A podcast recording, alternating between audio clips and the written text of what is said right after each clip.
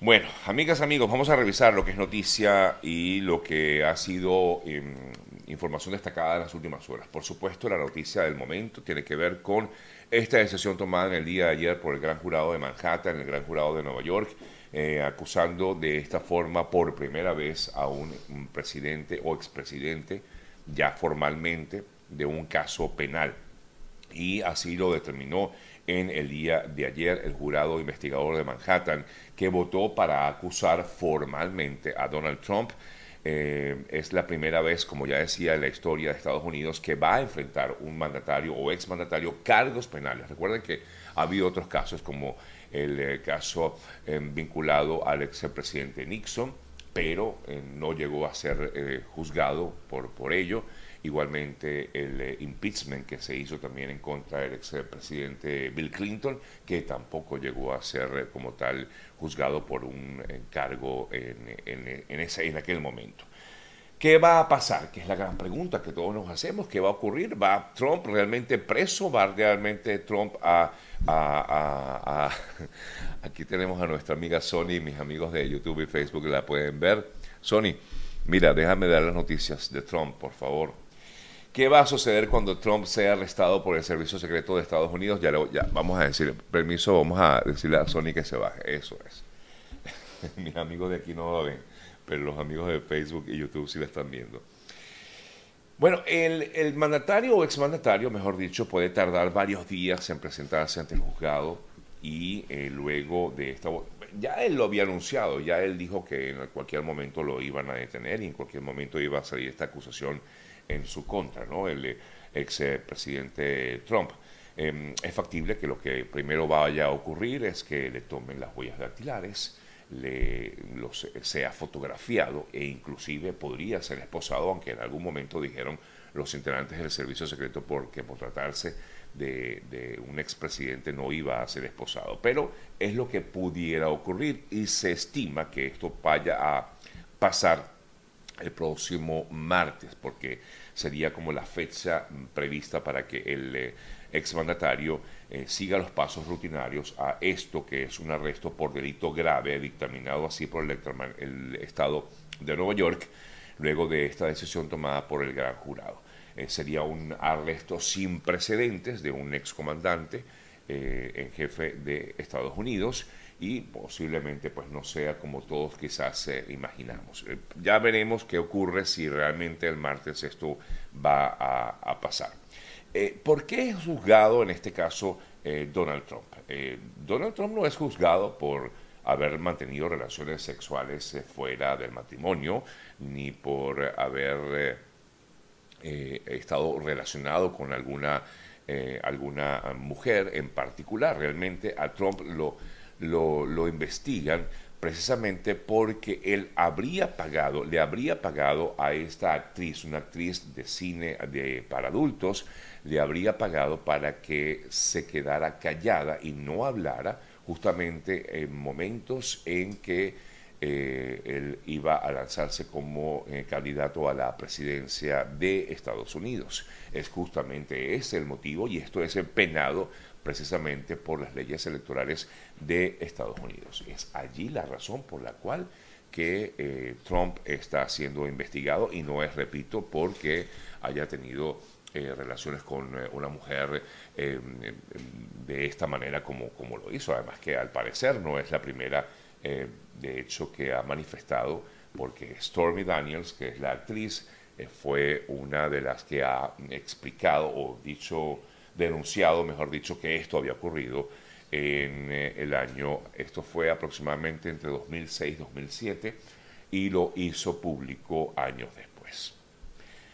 Así que bueno, esperaremos a ver qué pasa con el expresidente Trump. Siempre es noticia el exmandatario, quien por supuesto ha negado todo tipo de delitos que le, por los cuales es acusado, como ayer finalmente lo hizo el gran jurado de Nueva York.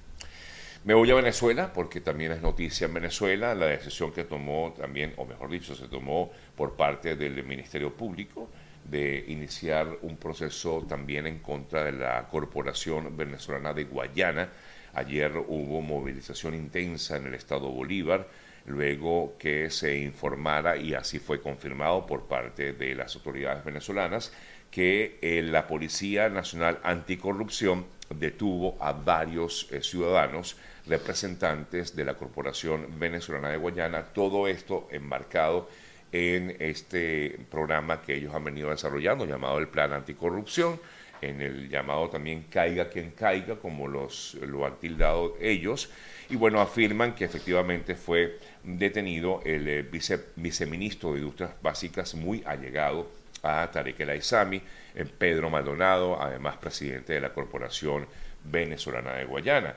Es definitivamente otro golpe duro contra Tarek El Aizami, de quien hasta el momento se desconoce realmente su eh, localización, es decir, no se sabe dónde está en estos momentos eh, Tarek El Aizami, según confirmaba, perdón, comentaba ayer, y lo decíamos aquí en el programa, Rafael Isea, ex gobernador de Aragua y al parecer también quien estuvo muy, pero muy cercano a, eh, a el en algún momento, afirmaba que él se encontraba detenido en Fuerte Tiuna, totalmente aislado, es lo que ha informado el, eh, el señor eh, Isea sobre eh, la, digamos, el paradero de Tarek El Aizami.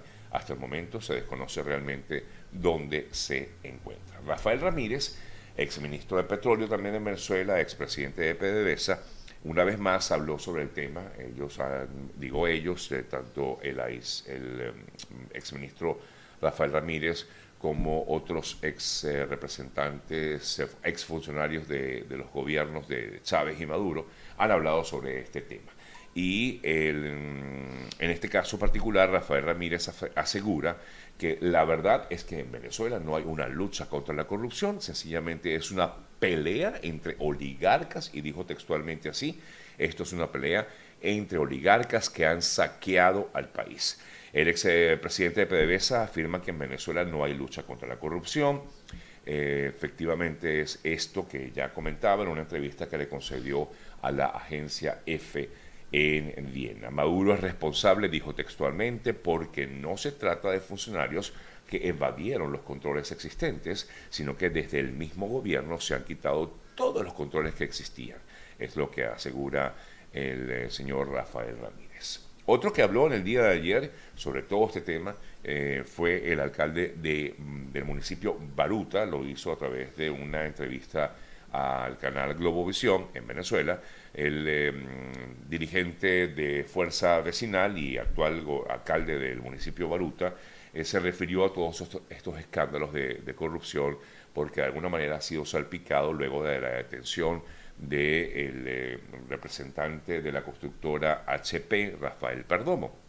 A raíz de ello, pues afirman que en Baruta se dieron ciertas concesiones y él ah, explicaba que en eh, el municipio Baruta todos los expedientes de las construcciones son de dominio público y cualquier ciudadano puede observar y revisar que todos los documentos efectivamente son transparentes, es lo que afirma el eh, señor eh, Darwin González, alcalde de Baruta, quien dijo que se puede garantizar que todas las edificaciones que han sido permisadas cumplen con las variables, con los requisitos de las leyes venezolanas y también de las ordenanzas municipales y de esta manera tratando de desligarse de que él haya estado, él o su gestión haya estado también involucrada en eh, casos de corrupción, como sería eh, la investigación que se realiza en contra de los directivos de esta constructora HP, que es la encargada justamente de realizar una gran cantidad de edificaciones en las Mercedes. Me dicen que son espectaculares los edificios. Yo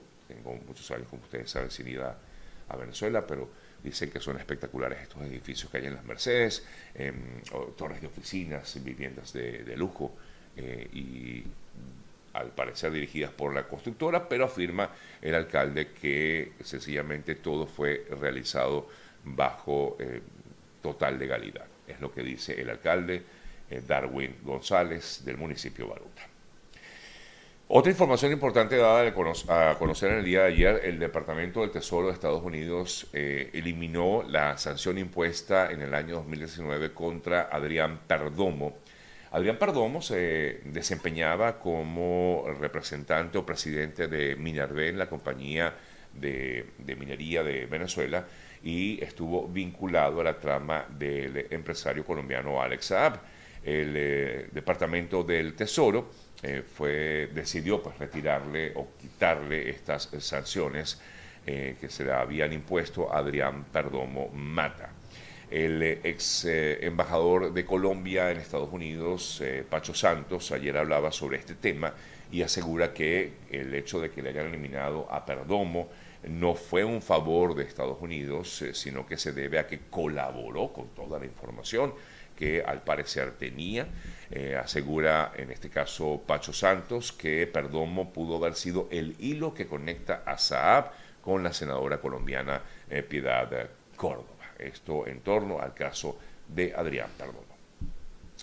Cambiamos el tema, nos vamos a México a raíz de lo que fue el incendio que se registró en el mm, centro de migrantes de Ciudad Juárez. Todavía pues hay eh, más noticias en torno a ello. Primero que nada debo destacar que el gobierno de México dio a conocer eh, finalmente la lista de personas, del listado de personas eh, que fallecieron en este, en este terrible incidente registrado hace unos días en Ciudad Juárez.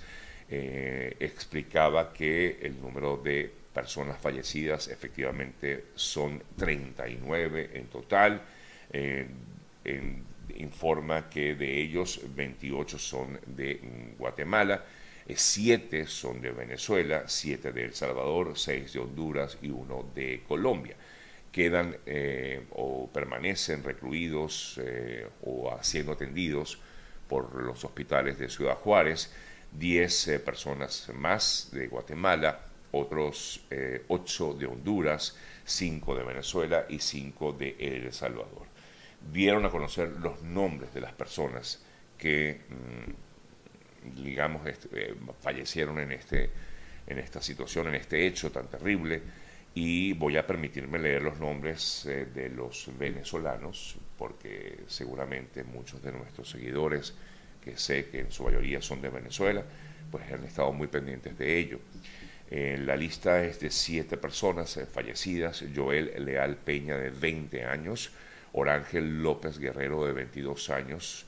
Orlando Maldonado Pérez, de 26 años, por cierto, mm, eh, la pareja de esta persona, de Orlando, me, escribía y me preguntaba acerca si tenía información. Y bueno, la verdad es que a veces uno no vaya ni cómo hacer este tipo de cosas, ¿no? pero está entre la lista de los fallecidos. Oscar Regalado Silva, de 25 años de edad, Rafael Mendoza, de 22 años de edad, Ranier Requena, de, 10, de 29 años, y Samuel Mercena Guilarte, de 29 años. Eh, como vemos, las edades son todos unos, eh, o eran todos eh, pues, personas jóvenes, bastante jóvenes, y que intentaban llegar a Estados Unidos. era el objetivo de cada uno de ellos. Pero bueno, finalmente, lamentablemente no lo pudieron lograr y concluyó con esta terrible situación vivida hace unos días en Ciudad Juárez. El gobierno de México ha insistido en que hay varias personas detenidas eh, presuntamente vinculadas con lo que fue el incendio que originó este suceso y además no solamente lo que originó, quienes porque esto todavía está en investigación, si realmente el incendio fue provocado o el incendio fue eh, generado por los propios migrantes, pero lo cierto de todo es que les impidieron salir a estas personas, que fue lo que terminó en esta terrible tragedia. Y eh, bueno, justamente sobre, sobre este tema, el gobierno de México ha asegurado eh, que va a... Mm, a responsabilizar con eh, eh, cargos penales eh, a muchos. Ayer lo comentábamos, había ocho personas investigadas por, esta, por este hecho. lo cierto es que la gran pregunta es por qué no abrieron esa puerta que les permitiría haberse salvado a muchos de estos migrantes. Es la gran pregunta y además el gran reclamo que hacen los familiares de las víctimas se lo han hecho al gobierno de México. Hoy hay mm, detalles acerca de esto, se esperan detalles con, ruedas de prensa que van a dar algunas organizaciones no gubernamentales en torno a este suceso. Eh, y bueno, y esperamos que realmente se logre dar con los responsables. Lamentablemente esto no va a, traer de nuevo a la vida a estas personas, pero de alguna forma es eh, un cierto consuelo que se le puede dar a los familiares de las víctimas de esta terrible situación, la más grave sin duda alguna registrada en un centro de migrantes en México.